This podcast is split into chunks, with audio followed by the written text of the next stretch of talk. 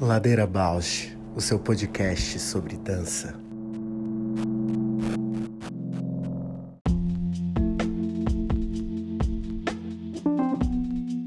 Olá, meu nome é Juliana Zelensky Alves.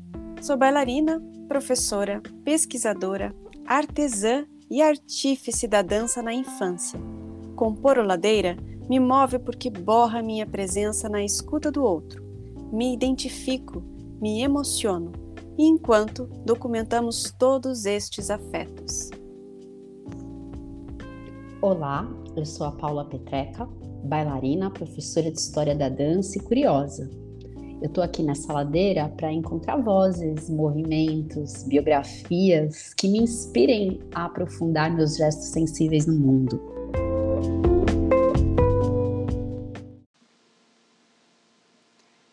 Ladeira Bausch é um encontro semanal para mover pensamentos de corpo. Um podcast que se propõe a horizontalizar a dança na sua vida, para a dança horizontalizar você. Toda segunda-feira, um novo episódio com temas para dar voz a uma dança mais perto de você, contando o que nem sempre vai para a cena, sem glamour e sem mito. Gente, tô muito estudiosa hoje, só aqui estudando 10 assuntos diferentes ao mesmo tempo, então agora chegou um momento quase doida. estudando podcast, estudando história da dança, yoga. Olha ela, TDAH não, né? Gente, muito, né?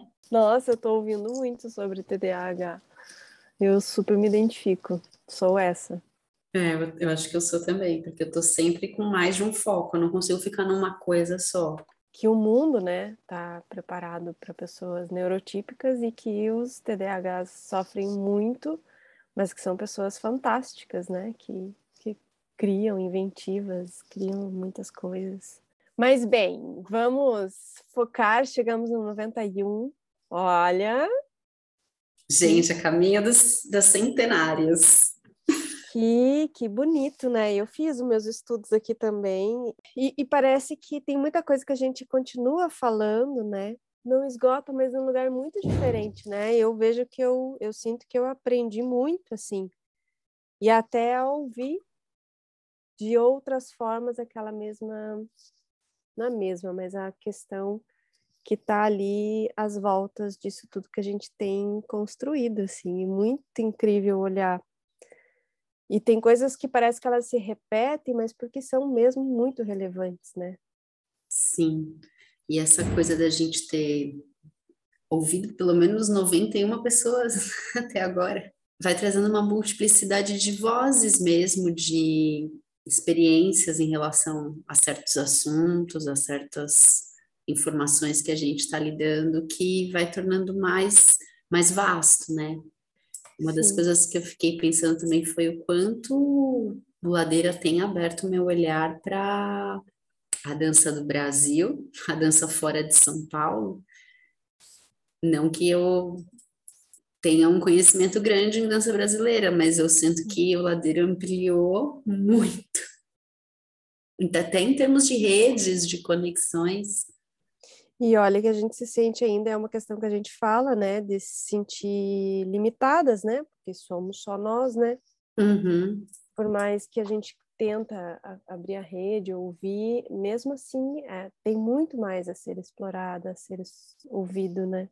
Então é isso, vamos fazer o nosso exercício de falar de cada episódio a seguir até os 100, até o centésimo episódio, a gente vai fazer uma retrospectiva das questões faladas, dezenas por dezena, né? Então a gente vai começar Isso. pela primeira dezena hoje, de, do episódio 1 ao episódio 10, os melhores momentos.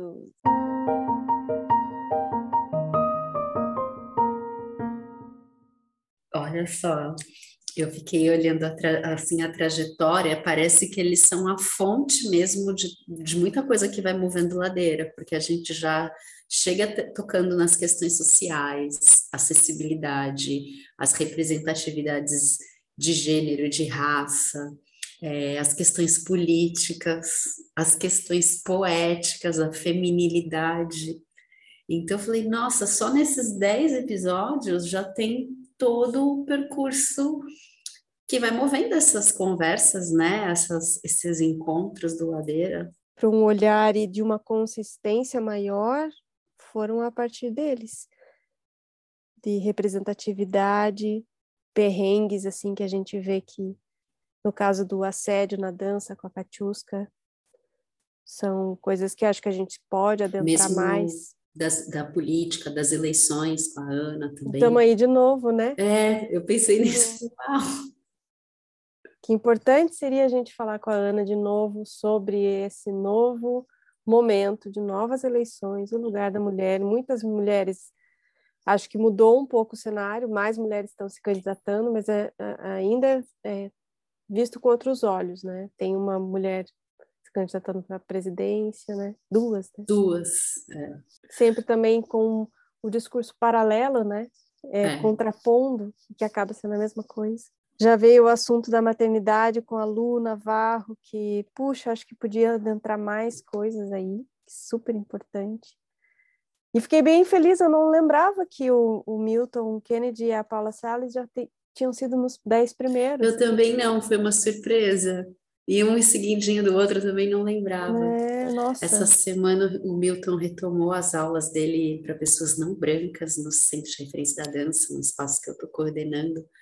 E, ah, pronto, sempre, né, ter o Milton no projeto, assim, é uma honra para qualquer projeto, no lugar que ele tem de consciência, mas é bem, foi bem emocionante porque foi recorde de inscrição. Recorde de inscrição, a gente acolheu um terço do que teve de procura, Olha. E é isso, assim, né? Claro que a gente sabe da pertinência, da importância do projeto dele, mas é um projeto que sempre tem um enfrentamento. Ah, não é excludente, não é não sei o quê, não sei. Olha que absurdo, né? Mas enfim. E aí, ontem eu encontrei o Milton e a sala cheia. Eu falei, caramba, né? Que importante. Que importante o balé também, né? O balé é um assunto que aparece bastante no AD. Aham, uhum, inevitável, né? Ele, acho que acho que delineia muito. A gente fala, fala, fala, fala, né? fala dos, das partes difíceis, assim, mas eu acho que é a, a, parte comum que conecta todas que de alguma forma vieram falar. Nós duas, né? Conecta. Sim. É, conecta uma, uma perspectiva que a gente tem de que esse e que esse podcast atinja também, né? Uhum um campo que possa ser desconstruído e reconstruído de uma maneira mais lúcida, né, dos percursos a serem educativos, pedagógicos, profissionais, criativos, possam ser mais elaborados ou mais humanos, né, na sua construção.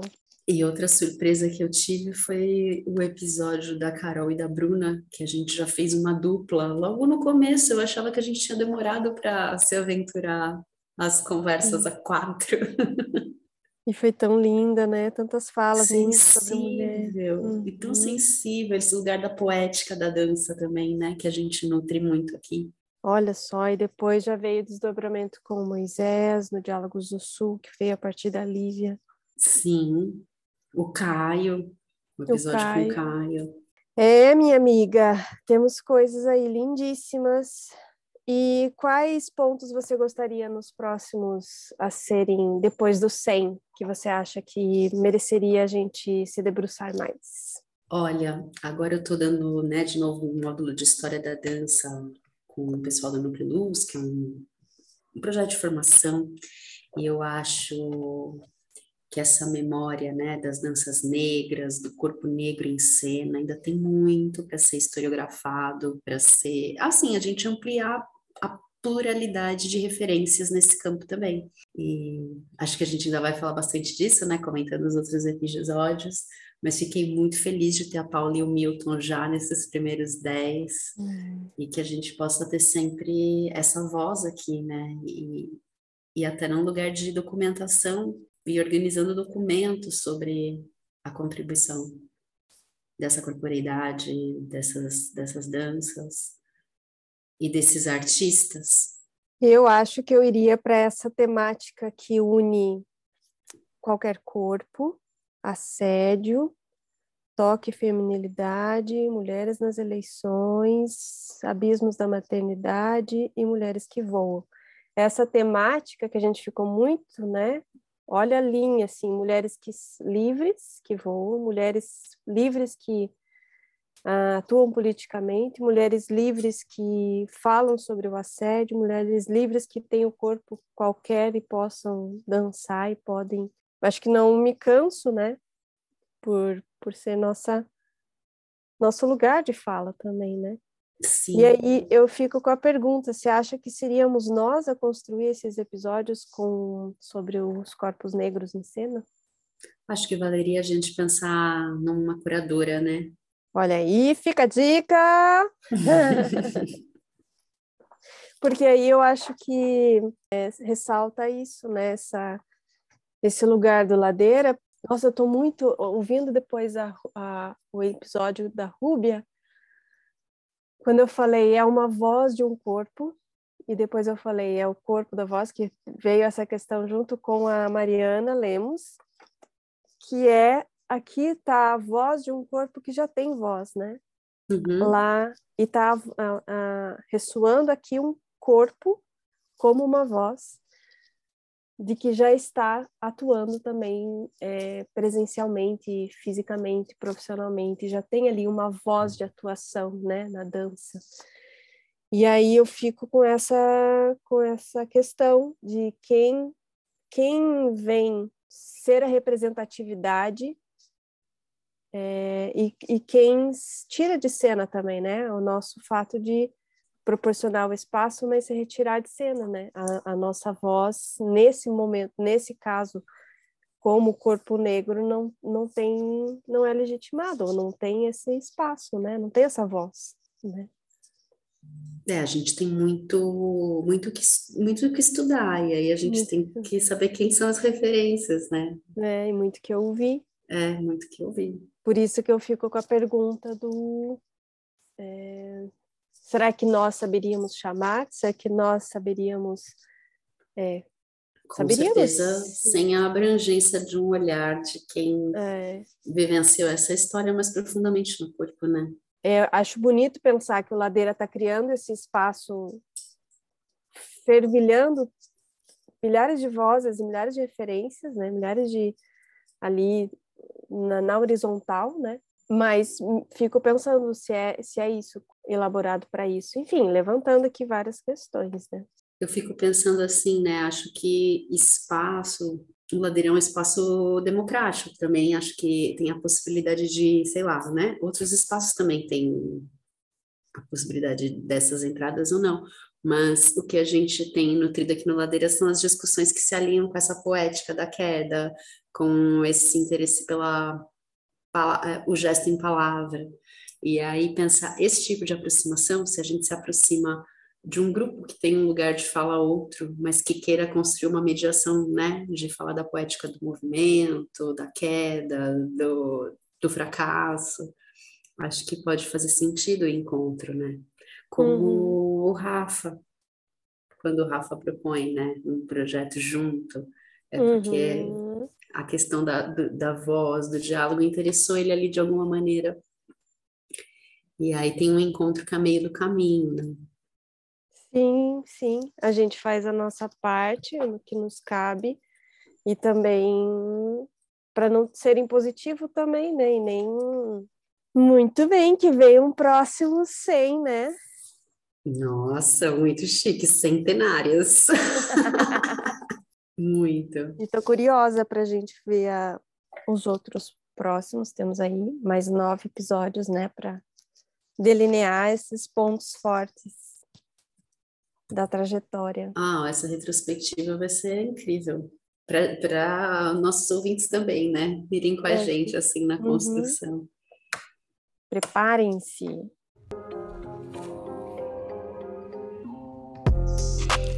O Ladeira Bausch tem uma parceria com o portal Mude. Você pode seguir a gente por lá e acompanhar as novidades sobre dança exclusivas desse portal. Se você tem interesse por uma parceria com o Ladeira, manda sua proposta pra gente. ladeirabausch.gmail.com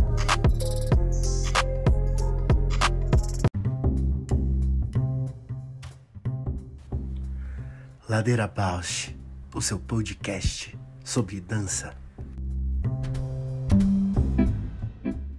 Olá, Cláudia, querida. Olá, meninas!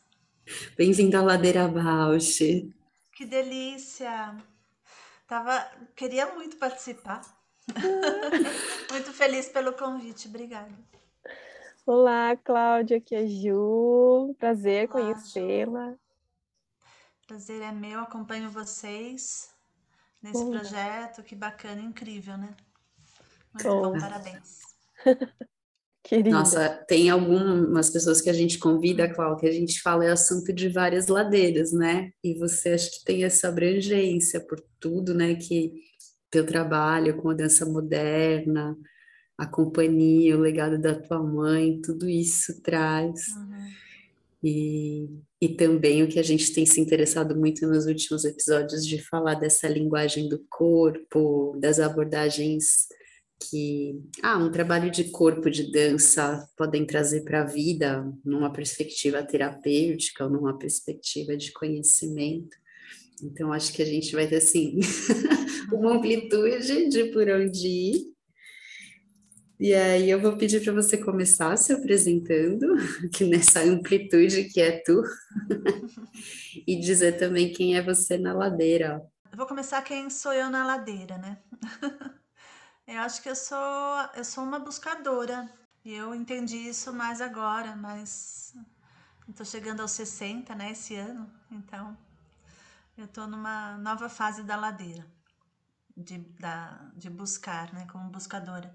Eu, tô, eu sou Cláudia de Souza, vou colocar as coisas que eu faço, mas que eu já fui mais, às vezes eu fui menos. Agora, às vezes eu nem mais sou, mas já há muitos anos sou bailarina, coreógrafa, educadora do movimento, ah, gestora de espaços e projetos, sobretudo projetos ligados a projetos públicos de arte e educação. Trabalhei muitos anos administrando uma escola, então essa questão do, do ser empresária também, né?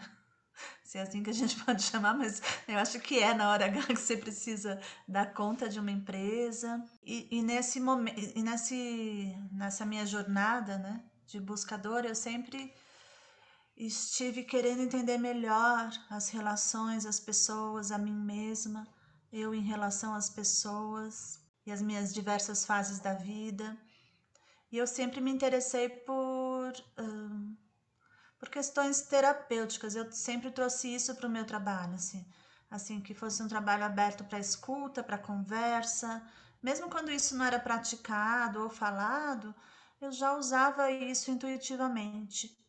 E depois de uns anos, eu comecei a buscar mais uh, informação e formação nessa área, uh, começando também pela por questões não só terapêuticas da palavra, como é o, o sistema Body Talk, né? Que apesar de, falar, de ser Body Talk é a, é a palavra, todo mundo me perguntava se Body Talk é um trabalho do corpo. Falei, é, o corpo falando, não o corpo dançando, porque tem isso também, as pessoas uh, esperarem que o, que o, quando eu falo do trabalho do Body Talk, seja através da dança, mas é através da fala do corpo, né? Você vai usar a palavra. E aí eu fui buscar outros tipos de conhecimento, e eu sempre fui muito curiosa. E, e, a forma, hoje em dia eu entendo melhor a forma como eu estudo e aprendo e, vou, e o conhecimento chega. É, essa coisa muito linear dessa formação da, da educação, onde você primeiro se forma para atuar, é uma coisa que nunca foi muito clara para mim, assim. Eu tinha muita dificuldade, inclusive na escola, assim, porque tinha coisas que eu não me interessava mesmo, eu, mas eu me interessava por outras coisas que não chegavam a mim. Aí eu me desinteressava. Aí, o, que hoje em dia a gente entende por que, a escola muitas vezes é chata, né? Porque tem muitas outras coisas que vai interessar e que já, está interessando e que, e que abriria né, um espaço de, de crescimento e troca. E acho que foi assim que eu cheguei aqui, na ladeira, observando para os caminhos que abriam e às vezes eles iam uh, para um outro lugar que não era o lugar linear do que a minha formação uh, apontava. Tem uma coisa muito interessante é como eu cheguei no, no Body Talk. Uh, quando eu estava no espaço 8, que era um espaço. Uh, até a Paulinha trabalhou lá com a gente, né? Que eu tinha como sócia Jane, ela já teve aí no Ladeira com vocês, a Pantufa. E um dia a Nirvana Marinho, que é terapeuta Body Talk, foi lá no estúdio porque a gente estava talvez uh, para fazer algum workshop, alguma coisa, e, e aí eu falei, ah, que bom que você veio, eu queria saber um pouco mais sobre o, o Body Talk. Ela falou, ah, a gente conversa lá então. Só que assim, na, no dia que ela foi, na hora que ela foi, eu tive um ensaio meio desprogramado, que não era para ter e eu precisava fazer. Enfim, ela foi, conversou com a Jane e com a Neide Neves, que a Neide dava, também estava lá com a gente, parceira. E aí eu falei, nossa, a Nirvana veio, eu não pude falar com ela. E aí, Jane, e aí, Neide, o que, que é o talk? Elas falaram, ah, ficou uma coisa. ah, acho que é, é, tanta coisa que meio que não, não, dá, não deu para traduzir o que, que é. Aí eu falei, nossa, o que, que será que é então?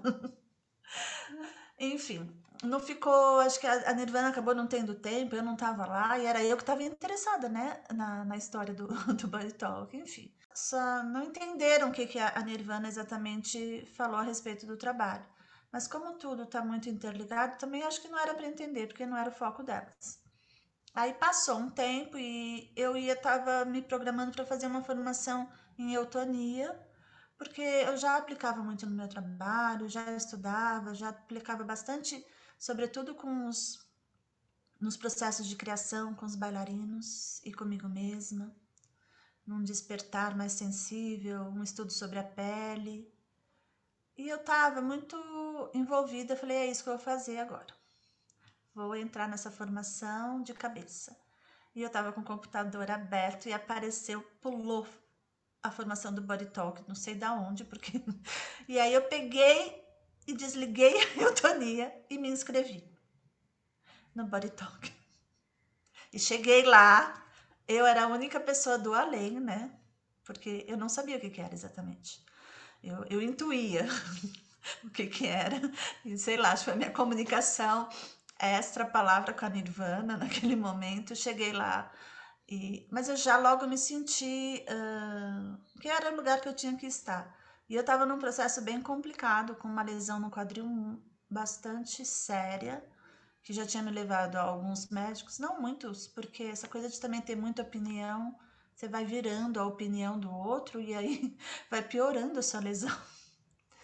E, e aí eu, eu, eu tinha já entendido que essa lesão ela era fruto de muitas coisas minhas e não exatamente excesso de movimento e fosse fruto da dança, a dança que me machucou, um trabalho que eu fiz. Bom, aí começou o curso e o, o Márcio, nosso professor, falou queria saber um pouco das pessoas, porque as pessoas estavam lá e todo mundo falou, ou era paciente, ou já era terapeuta, ou era médico que estava buscando ampliar o seu repertório, seu vocabulário. E aí eu falei que eu era coreógrafa, que eu era educadora do movimento e que eu estava lá porque eu tive um chamado, porque pulou no meu computador e eu estava lá. E aí ele perguntou: e o que, que vocês acham que precisa para um terapeuta body talk uh, atuar?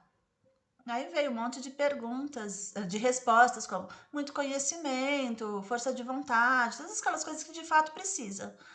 E eu respondi, eu fiquei, bom, tá todo mundo respondendo isso, mas eu vim aqui tão do além, né?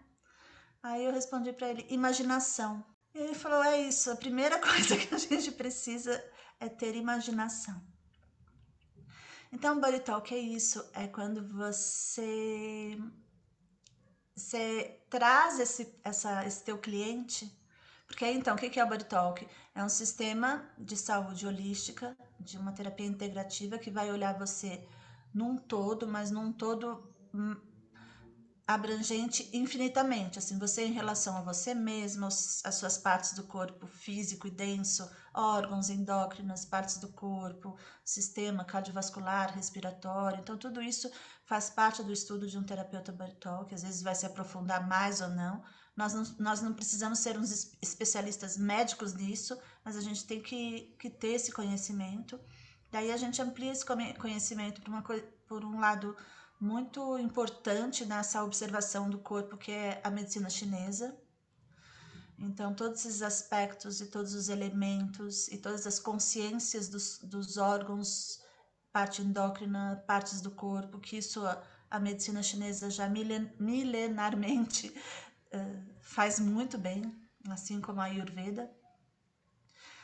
A gente olha também os aspectos psicológicos, emocionais, sociais, culturais, ecológicos, tóxicos. Então, dentro disso, tudo é a conversa com o corpo. Por isso que tem muita conversa, porque é o corpo falando, ele pode até falar da mesma coisa, né? Mas sobre esses todos esses aspectos. Então não tem um, também não tem um fim, nenhum começo.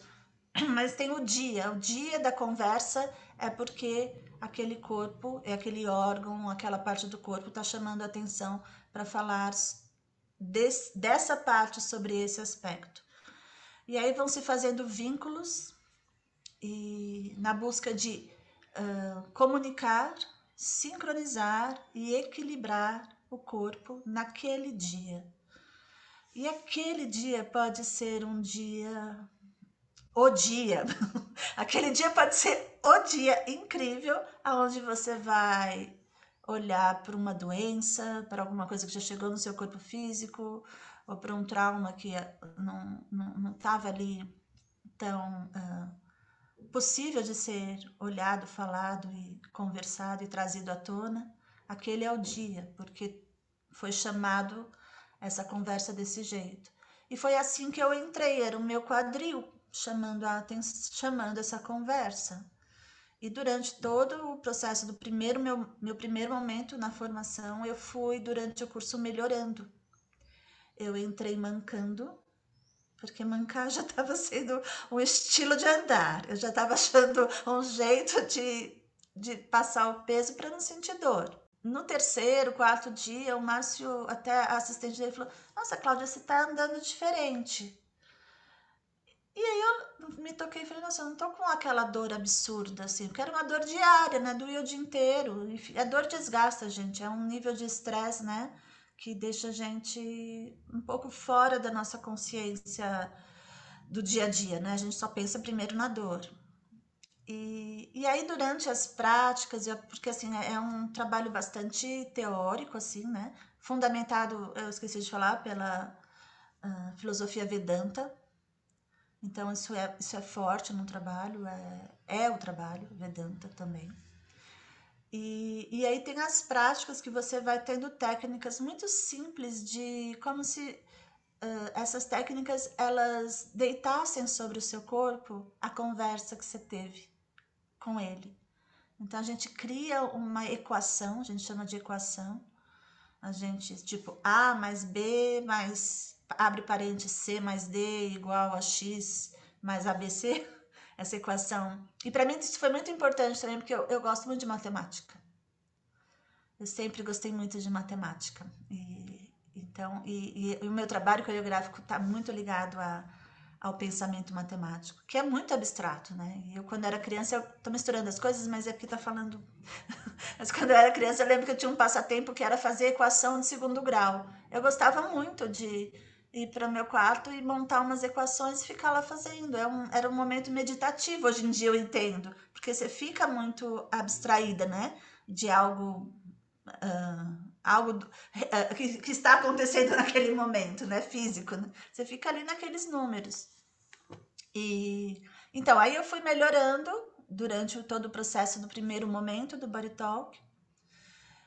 E aí eu fiz, uh, e, e, aí foram aparecendo assim questões muito ligadas a um, a um trauma, né? Muito louco, eu até vou contar esse trauma assim quando eu tinha sete anos, que eu não que eu não via como trauma.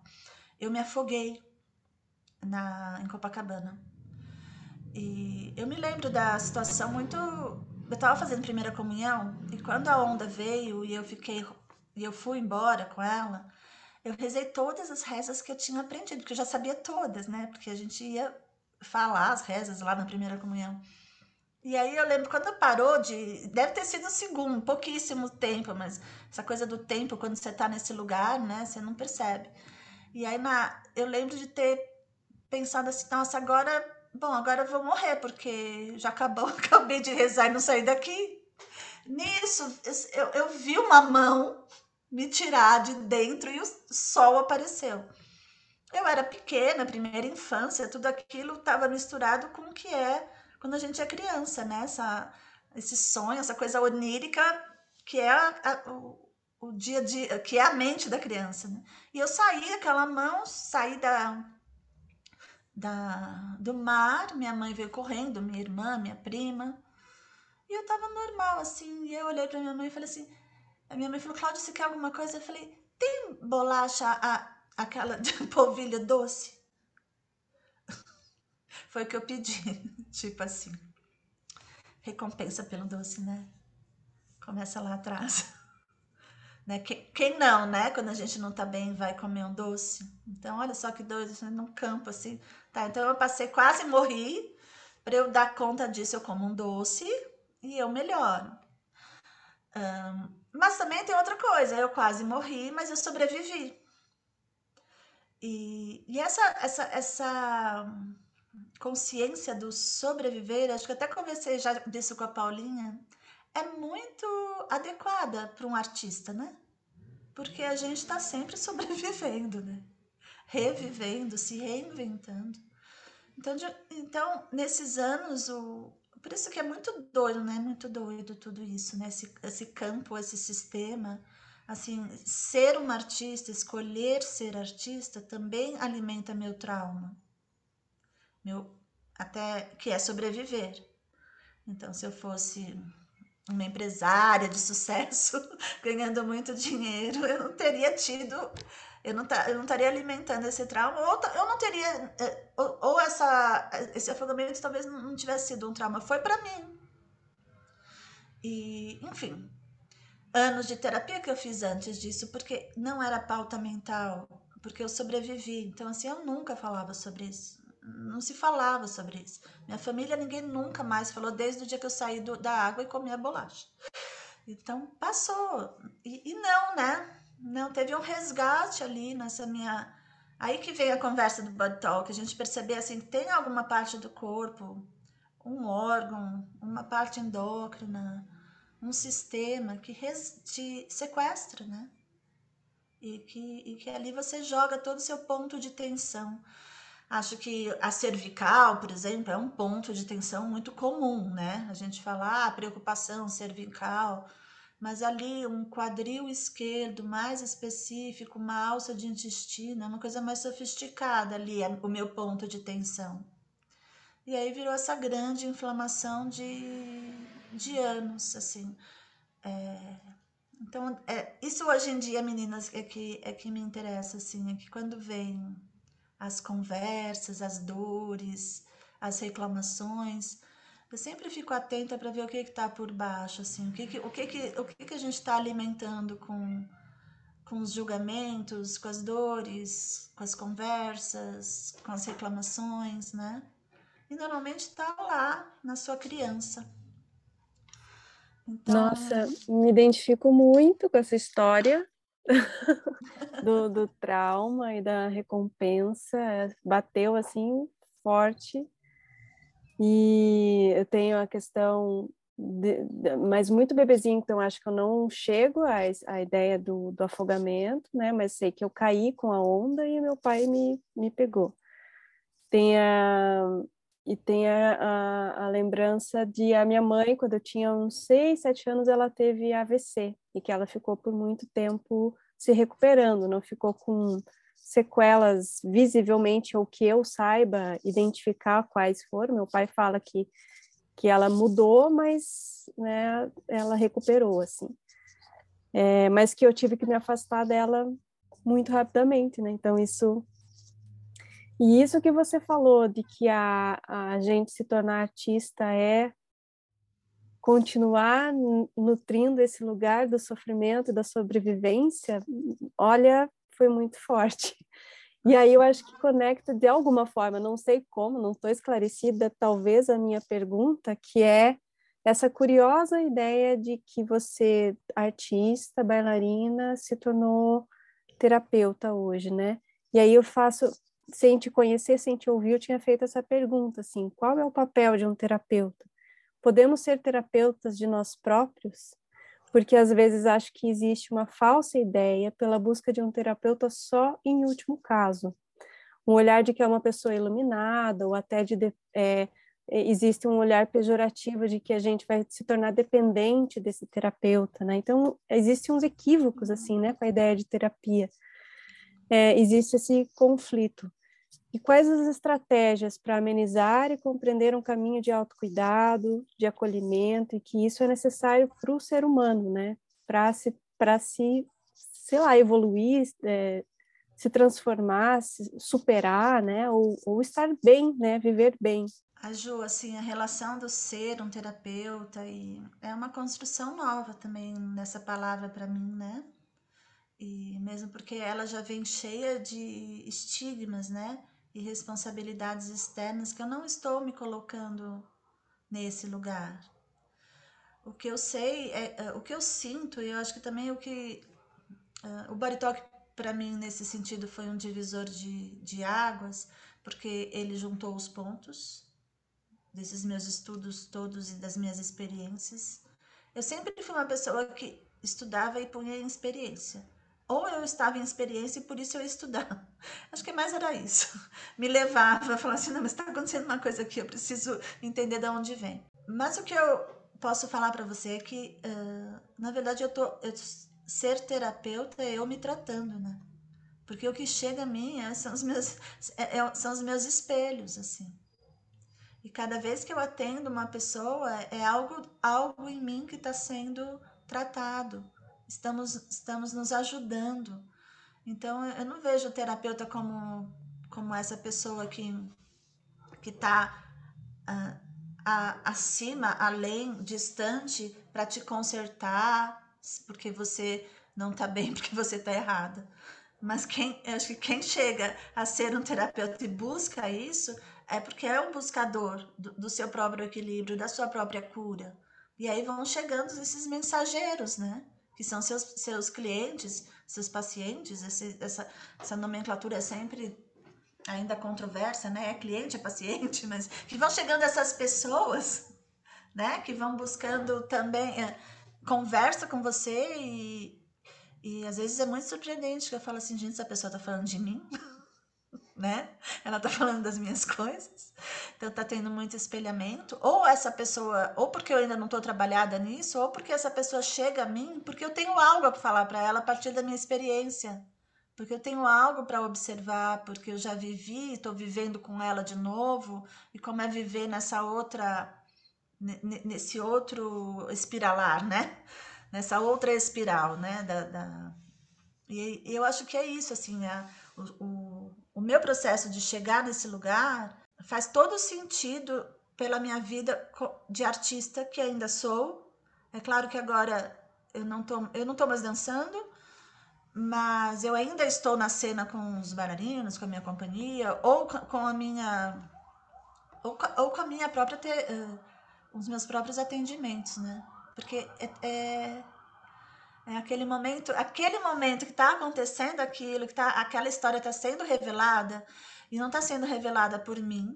Eu sou apenas o, um instrumento daquele momento que, que, que abre esse canal para revelar essa história, né? E poder colocar ela na palavra e talvez por conta de colocá-la na palavra possa haver uma cura.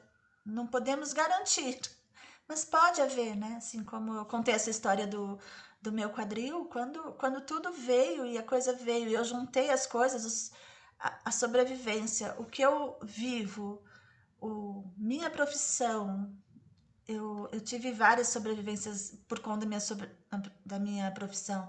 Com 21 anos eu caí, bati a cabeça dançando, bati num chão, tive hemorragia cerebral, quase morri. Perdi o olfato.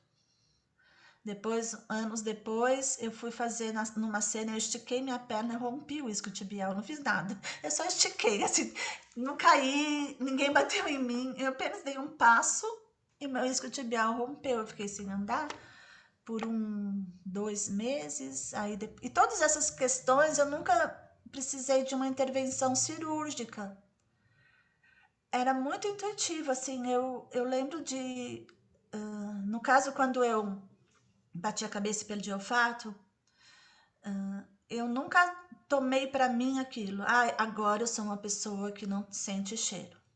Eu sempre pensava assim, bom, não estou sentindo cheiro agora, mas quando eu tiver o meu filho, eu vou, meu olfato vai vai voltar. Claro que eu não falava isso para ninguém, porque os médicos falavam que eu tinha seccionado o nervo olfativo e que eu não ia nunca mais sentir cheiro. Mas eu não levei isso a sério, então eu não falava para ninguém. E quando o João nasceu, meu filho, foram 10 anos depois do acidente, eu estava sentindo o cheiro. E hoje em dia eu sinto cheiro normalmente. Então, assim, essa construção desse, dessa cura, aí você falou autorregulação, assim, na verdade, eu estava uh, ah, vendo um vídeo do nosso querido Siddhartha, né, Paulinha? Porque a gente gosta muito dele, e ele fala, né, que no cérebro o lugar do desejo e da ação está é, tá sendo regulado, o desejo e a ação está no mesmo lugar de, de, de ação cerebral, neural. Eu desejei muito sentir cheiro e hoje em dia eu sinto cheiro normalmente. Começou sentindo o cheiro do meu filho. Assim como eu desejei muito não fazer a cirurgia e voltar a andar e me recuperar e da minha perna e um ano depois estava normal, estava dançando sem nenhuma dificuldade. Claro, tem os ajustes, né? Porque a face congela de um lado, e enfim, você precisa pede de menos força, mas e, e foi assim que eu fui parar também no Body Talk. Eu falei assim: bom, isso já aconteceu comigo duas vezes, tem que parar. Porque senão o que vai mais acontecer mais pra frente? Que mais eu vou quebrar? Que mais eu vou machucar? Eu tenho que parar com esse ciclo, né? De, de, de me machucar para poder ser muito difícil. É quase uma catarse. Então, assim, falando por mim, eu percebo que que as minhas, as, os meus momentos de mudança e transformação, eles até então precisavam ser muito uh, uh, espetaculares, né? E como se fosse uma grande estreia. E eu acho que isso eu eu tô uh, revendo e tentando re, reorientar. Eu não preciso ficar estreando diariamente. Cansa muito. É muita energia, né? Uma estreia por dia. E toda essa energia e essa estreia, depois que estreia, você tem que ter os aplausos, tem que dar certo e você tem que ser. Então, eu acho que a gente tem muitas questões que a gente busca, que a gente busca nos nossos na nossa vida artística que tem esses espelhamentos, né? A sobrevivência, as estreias diárias, então tudo é muito tem muito esforço, tem muita adrenalina e às vezes é uma simples uh, reunião de família, preparação do Natal, um, coisas, às vezes uma prova, né? Eu vi isso muito em mim, assim, na minha certificação do Body Talk. Eu falei, gente, tô, eu tô lidando com isso como se eu fosse fazer uma estreia de um espetáculo e é apenas uma prova. Então... Gente, eu agora fiquei nessa, nesse espetáculo, nessa estreia. eu, não, isso pegou muito agora. Eu sofro muito cotidianamente por coisas simples para dar uma aula. A pessoa dá três aulas por dia, então imagina, né? Mas agora que você trouxe esses espelhamentos, né, entre os processos terapêuticos, os processos artísticos, eu queria te ouvir mais sobre isso, Cláudia porque faz um tempo que eu tenho notado que o meu interesse artístico e esse campo que agora eu tenho conseguido também falar terapêutico, porque sempre foi uma palavra que não cabia na boca, muitos preconceitos em relação toda a questão familiar, né, dos pais terapeutas também, mas quando eu penso, por exemplo, numa obra de Lygia Clark, né, aonde a obra só vai ter aquela configuração porque a busca dela vai nesse lugar de um autocurar-se, né? E que se estende a uma cura que vai para outro, ou mesmo, eu não sei, parece que todos os artistas que têm me interessado, Jodorowsky, que me interessa infinitamente, com a psicomagia, também vai propor esse processo que é arte e terapia. E quando a gente fala isso, arte e terapia, eu já vejo aqui um já vem um clima assim de, de preconceito mesmo, né? Mas quanta vastidão tem nesse campo, quantos espelhamentos nesses processos. É, como você, você vê alguma possibilidade disso ser reintegrado, de a arte se reconciliar com a terapia, ou certo nicho de arte, porque no fim tem uma confluência mesmo? O que, que você acha disso? É, ai, Paulinha, isso que você falou é muito verdade, né? A gente está cheia de caixinha, né? Mas quem disse que não é? Quem disse que não. Que de fato, se a gente sair dessas caixinhas, não tá tudo junto, misturado e isso é você?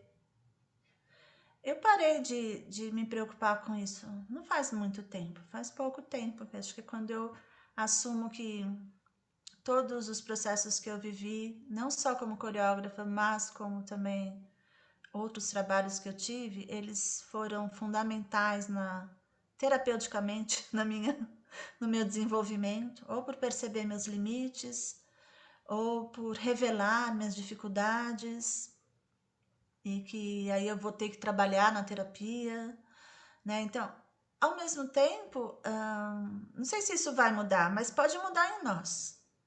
Né? No momento que a gente começa a, a dar menos, menos atenção para esse lugar de que a arte, terapia, essa discussão muito acho que cisada, né? Muito dualista. o bem ou o mal. É, sempre tem que ser uma coisa ou a outra. Hoje em dia, eh, eu tenho procurado juntar isso, de verdade.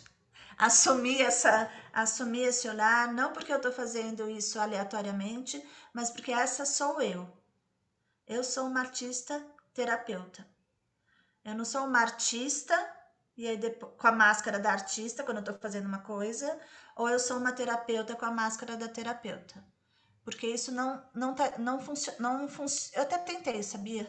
Eu até tentei. Assim, até no, no jeito de uh, bom, essa roupa é a roupa da artista. Essa roupa é a roupa da terapeuta. Aí quando, quando eu comecei a perceber que era a mesma roupa, era o meu, essa era eu. Eu só achava que não era. Então eu comecei a juntar as coisas em mim. E no momento que eu junto isso em mim e de fato é verdade, é, é uma verdade, eu não duvido disso, a coisa flui muito bem. E quando chega algo externo que, que me incomoda, na verdade não é o algo externo que está me incomodando, sou eu mesma duvidando de mim de novo. Então é tudo sobre nós. É tudo sobre nós. Vai ter gente que não vai querer, uh, que vai querer separar a arte da terapia, porque vai defender e vai ter as suas, as suas conclusões. E ok.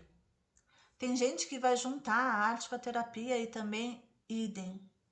E ok, porque que verdade é essa se é tudo sobre nós? Eu eu tenho vivido assim, Paulinha, tem me dado mais alegria. Ficar, ficar sendo eu. me habitar, né? Parar de habitar só o que os outros falam para eu habitar. Ou para eu ser.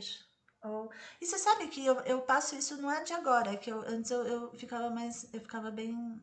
Nada bem, na verdade quando eu era mais nova e, e, as pessoas falavam, Cláudia, você tem que escolher, você é bailarina ou coreógrafa?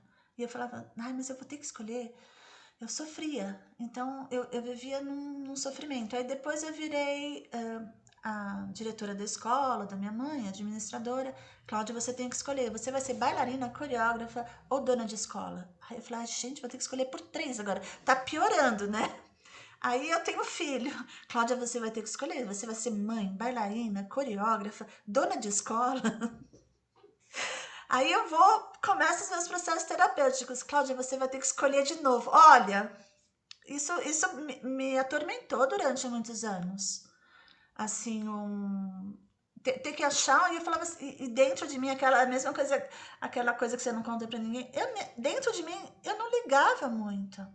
Eu estava feliz sendo todas essas Cláudias, assim, eu não estava me sentindo em débito com, com a sociedade, porque eu não conseguia escolher se eu era bailarina, coreógrafa, professora, mãe, uh, terapeuta, massagista, porque eu, eu via, porque existia um fio que desenhava toda essa minha história. Isso é o meu caso também. Pode ser que para outras pessoas isso, isso realmente não funciona, porque está tudo muito segmentado. Tô contemplada.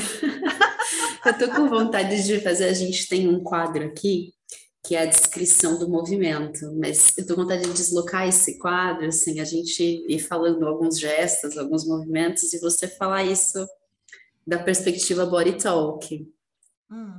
Então, por exemplo, aqui na Ladeira Abaixo a gente trabalha muito com a queda, com tombar as coisas, com deixar cair. Como que na linguagem body talk a gente lê a queda? Interessante isso. Ah, acho que é um. Acho que o body talk vai ver a queda como um momento, não algo que é definitivo. Uma passagem. Uma passagem, porque uma hora você vai chegar no fundo, vai ter que voltar, né? Ou vai ter que ficar ou abre uma porta, você sai e volta de outro jeito. Eu acho que, que a queda é, faz parte do, desse, dessas mil possibilidades que a gente tem. Sabe que quando eu tinha, acho que eu tinha 14 anos, eu morava ainda aqui no interior, né, em Ponta Grossa, e aí eu tinha um, na academia que eu que eu estudava, tinha um estúdio coreográfico, que era as, as alunas faziam as compunham as coreografias, escolhiam o figurino, a música e faziam a coreografia. E eu fiz e eu caí nas das pontas numa pirueta assim, fui assim, ó, deslizei, fui para o chão assim, terminei a coreografia, mas depois que eu fui para casa, eu passei muito mal. Eu criei sintomas em mim, assim, eu eu vomitei, eu tive diarreia, eu chegava a tossir, eu, é, meus pais não sabiam o que fazer, assim, eu criei, entrei num estado, assim, que o que eu me lembro, assim, foi, eu acho que não era para tanto, mas eu não sabia, né, como, o que eu fazia para controlar aquilo, assim. E isso foi aparecer na terapia há pouco tempo por causa do Ladeira Bausch e que hoje talvez o Ladeira Abaixo tenha sido uma cura, né, desse momento da queda, né, de conseguir levantar daquela queda um dia que, que, que fez parte de uma grande frustração que me levou a criar sintomas no corpo, a, a assustar os meus pais, né, de uma de uma desilusão, de e, que, que ficou resguardado, porque depois passou, eu fui, vim para cá, mas é isso, né? fiquei é, reelaborando de outras formas esse mesmo sofrimento e, e, de sobrevivência e de superação desse momento, assim. Então, para mim, a queda está muito nesse lugar de sublimação de algo vivido que é um momento, mas que pode ser, sei, é, revelado assim, né? Pode ser só desdobrado como uma outra coisa, né? É isso que você falou que quanto tempo faz isso? Quanto tempo Nossa. você demorou para chegar a lembrar disso, a lembrar dessa queda, a, a falar uhum. disso, expor, né, para o meu terapeuta, uhum. falar disso há poucos meses. Nossa, Ju, está falando isso, eu estou juntando com o meu, a minha saída sobrevivência, né? Na verdade, pensando aqui, né? Quanto tempo? Essa queda demorou quantos anos? Você eu caindo? tinha 14 anos, é. é. Uma queda de 20 e poucos anos? Sim. Então você vem caindo ouvindo. Chegou no dia que ela, ela foi revelada, né? Eu acho que eu, é, eu senti isso no dia. Eu vinha me afogando, Nossa. né? Dos sete anos até o dia que alguém que eu mesma, né, não foi alguém, mas que eu, o, alguém pôde falar pelo meu corpo, né, o terapeuta, e aí eu consegui de fato sair daquele mar. Demorou, sei lá, 40 anos. Uhum. Partezinhas da gente que fica é. nesses momentos, né? E que a gente carrega e vai reproduzindo para porque se deixar de viver isso não é a gente, né? É. então a gente é, volta porque, lá. Mas isso é muito interessante, né? O dia, você tá, estamos preparados a não sermos mais nós, sermos um novo nós? Eu tenho treinado. Assim, quando alguém fala, nossa, mas está diferente, eu falo, que ótimo. Hum, que ótimo, tá super diferente. É, é isso. E agora, gente, yes. né? ouvindo vocês, olha que doido, né?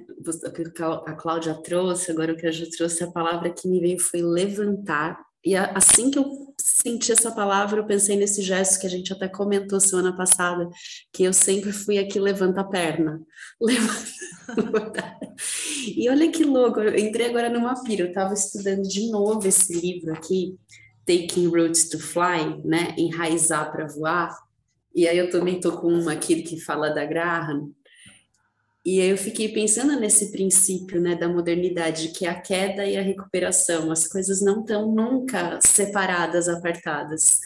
Para que, né, o momento vire dança, tem que conter essa esse retorno. E aí eu tô achando maravilhoso estar aqui com vocês hoje pensando no levante, ladeira que levanta, a queda que recupera. E que dança que é, né? Atravessar essas duas paisagens. Paulinha, nisso é muito interessante, né? Porque Graham trabalha com queda, né? Traz essa, essa ideia, né? vamos ver essa, essa vanguarda, né? Naquela época, né? Tá todo mundo apontando para cima, nas pontas, e ela pega e cai, mas ela nunca caiu sem pensar na recuperação. Para ela era queda e recuperação, não era queda e pá no chão e fica ali. Ela tanto que uh, tem essa, essa relação de que mesmo um bailarino em queda, ele tá prontidão de, de, de levantar, de seguir, né? Antigravitacional, né? É. é, a gente está falando da ladeira ao contrário agora, né? Ladeira Bausch. É. Ladeira up. Pode ser, invertemos o, o sentido da ladeira. E é interessante pensar nisso, porque o, aquele, o Alexander, técnica de Alexander, ele fala que o topo da cabeça é sempre para cima, independente se o para cima é para baixo. Porque o topo da cabeça é para cima da cabeça. Então, se você está de ponta cabeça, a, o topo da cabeça está para cima da cabeça. Isso é muito bom, porque resolve todos os nossos problemas, inclusive em relação às flexibilidades, né? Você vai pelo topo da cabeça, vai estar para cima e para baixo. É muito bom. Não entrei no momento do, da estreia, mas que eu me afetei muito, preferi ouvir, mas que eu não vou deixar de falar, porque retorno aqui nessa. Acho que quem ouve a gente sabe desse do aprendizado, e eu quero partilhar de novo por esse viés da, da estreia, que é essa quanto é cansativo, né?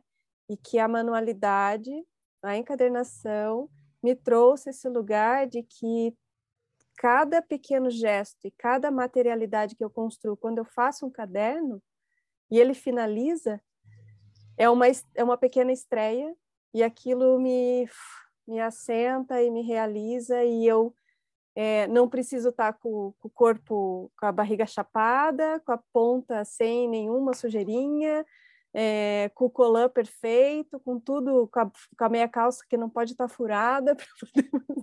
Todos esses é, imaginários e, e, implicações que existem no campo, que, da, do, do qual eu passei, né? que nunca chega numa realização. Ah, fiz a prova bonita, mas estava com a sapatilha suja. Ah, fiz a banca, não sei o que, consegui fazer o fuetê final, mas uh, saiu o cabelinho aqui, o coque caiu.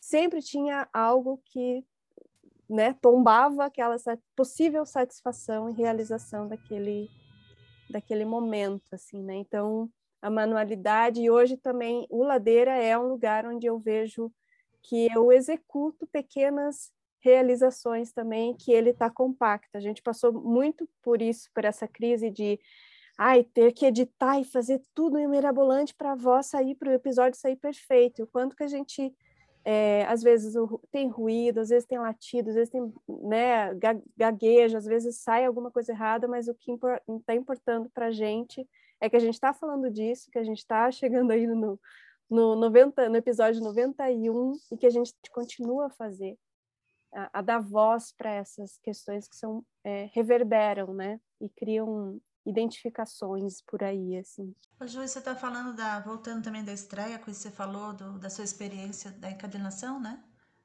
que você faz. Eu acho que quando a gente está e, e, a gente tem essa experiência, porque somos da, da dança, quando a gente está muito do lado de fora, a gente não consegue sentir realização. Porque a gente está sempre esperando que algo aconteça lá fora. Né? E, e, não, e isso é sem fim, né? Porque eu e a Paulinha, a gente estudou bastante tempo cabala, né? Paulinha. E a gente, eu lembro dessa fala, só existe a gente e a luz. Então lá fora não tem nada. Então se você não, se você não, não começa a aprender a, a, a voltar para dentro e ter alegria, pode ser meio piegas isso para algumas pessoas, mas para mim funciona assim. Eu, eu acho que eu vivi muito tempo e ainda tenho que ficar atenta nos dias que eu estou muito para fora, esperando que, que alguma coisa incrível aconteça lá fora e o incrível já está acontecendo aqui dentro, que eu estou viva. Não tem nada mais incrível para acontecer. Apenas viver. Isso não quer dizer que agora também vamos para o alto da montanha, porque a sombra continua lá dentro. Eu posso estar no alto da montanha, respirando, toda amargurada, cheia de raiva, né? E não conseguindo me, me uh, entrar nessa experiência. Mas agora eu acho que a gente tem uma responsabilidade assim, enquanto educadores, sobretudo da área da dança, é de quando a gente estiver com, com essas pessoas e essas pessoas estiverem ainda esperando a nossa autorização para elas serem felizes, que tal dar e falar que tá bom? Porque tá bom para, para aquele. Por que, que tem que ser esse lugar só de. Eu estava lendo porque, uh, sobre educação infantil, agora eu não lembro o nome, dessa. Acho que até falei disso para Paulinha, porque uh, que acho que é um pouco esse exemplo que eu vou dar. Porque para a gente conseguir algo de uma criança, a gente primeiro repreende ela. A gente fala que não é isso, que não está certo, que ela não está fazendo bem, ou a gente limita a. Isso acontece muito com as aulas de dança, né? Quando, por exemplo, um professor pede uma improvisação e a pessoa vai improvisar a improvisação. Atenção, pode. É, li, é, o que, é o que é você dentro, né? Não, não é isso. Como não é isso? Não é uma improvisação, não, é, não sou eu, né? Então, acho que nesse lugar do. Quando a gente volta para dentro e, e ser, ser alegre, se permitir ser alegre, não, eu não acho que é fácil. Porque tem. Como, como voltar, como se voltar para dentro? É, meditando, mas meditando também caiu num, num lugar que parece que é difícil chegar, né, para algumas pessoas, porque também tem um monte de, de regra e de, e de jeito, e se você não está fazendo isso, você não está meditando. E eu também me desprendi disso, assim, porque eu, tenho um, eu tenho um jeito próprio de meditar que eu comecei a perceber que ele vem lá de trás quando eu fazia equação de segundo grau. Então eu não me forço muito a entrar num, num, num modelo de uma meditação específica. Eu me deixo uh, me deixo entrar num estado que eu já conheço e que é meditar. Mas quando eu tinha eh, oito, nove, não, dez, né? Sabia fazer equação, acho que uns dez. Eu não sabia que aquilo era meditar, mas aquilo era meditar para mim. Ou quando eu deitava no chão e ficava ouvindo uma música e passava duas horas. Não sei se vocês tinham essa experiência na adolescência. Eu não estava dormindo, eu estava num outro lugar. Estava num lugar cheio de imagens e eu saía bem restaurada daquelas situações. Ou quando eu entrava numa aula de dança e eu conseguia ficar muito envolvida comigo mesma e sair alegre, independente de alguém falar que não estava fazendo. Acho que eu não prestava muito nem atenção se falasse se eu estava certo ou errado. Eu ia meio que fazendo. Mas era um pouco o meu jeito também. Essa, essa, essa, essa minha ausência me, me ajudou.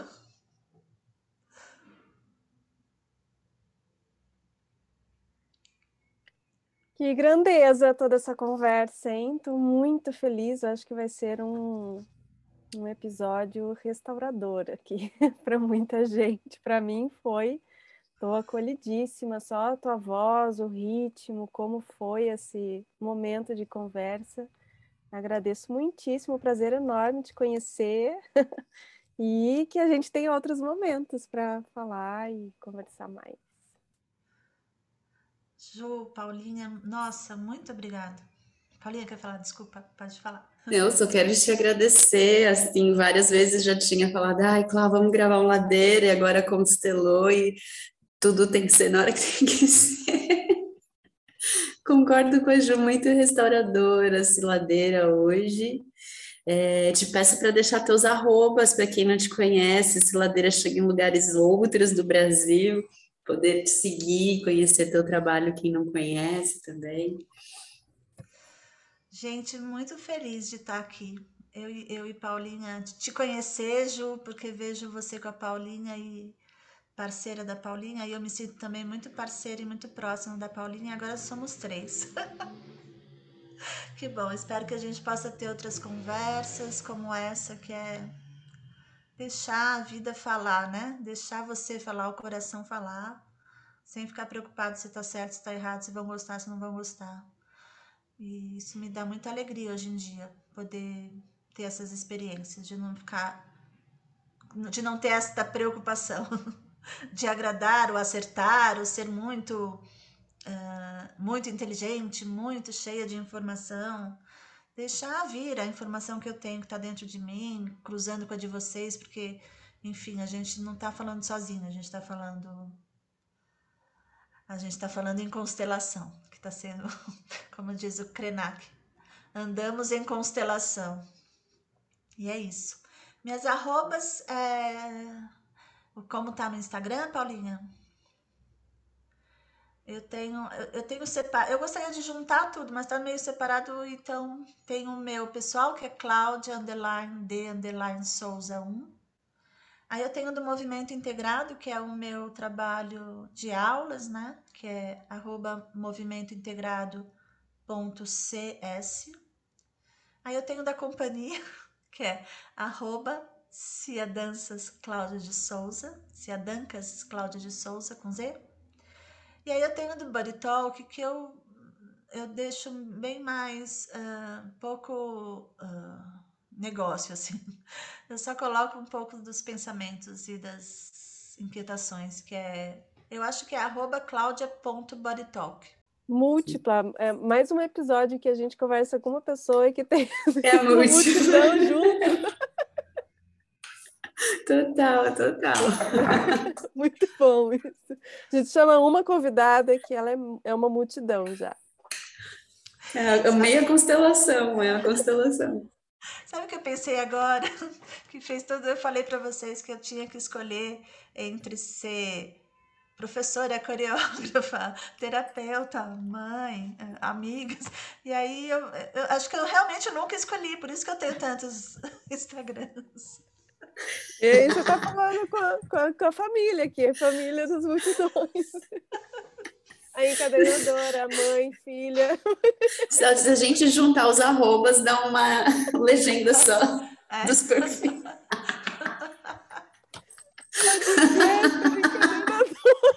professora de yoga, bailarina, historiadora.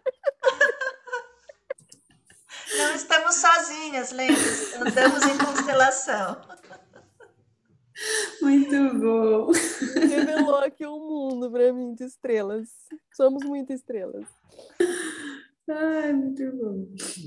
Então tá, queridas, uma boa tarde para todas. Clau, vou te pedir depois as fotos e a mini bio que a gente já vai para a semana que vem. Tá bom, que maravilha. Muito feliz, gente. Obrigada. Boa semana para vocês, para nós. Beijo Obrigada. grande. Até mais. Tchau, Até. tchau.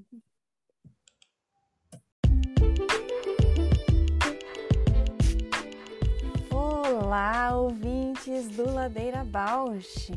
Estamos tão gratas por toda essa escuta.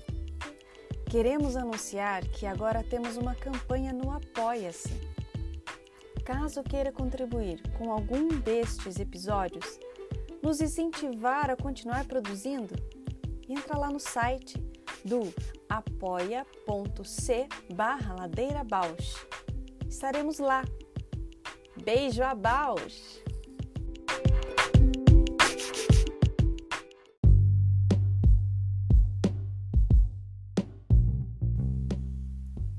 O Ladeira Bausch é uma produção independente por Deusas Produções.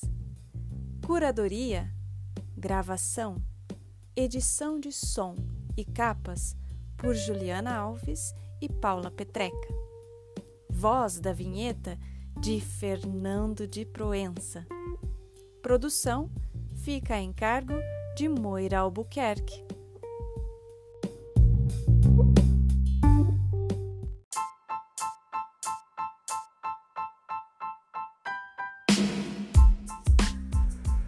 Ladeira Bausch, o seu podcast sobre dança.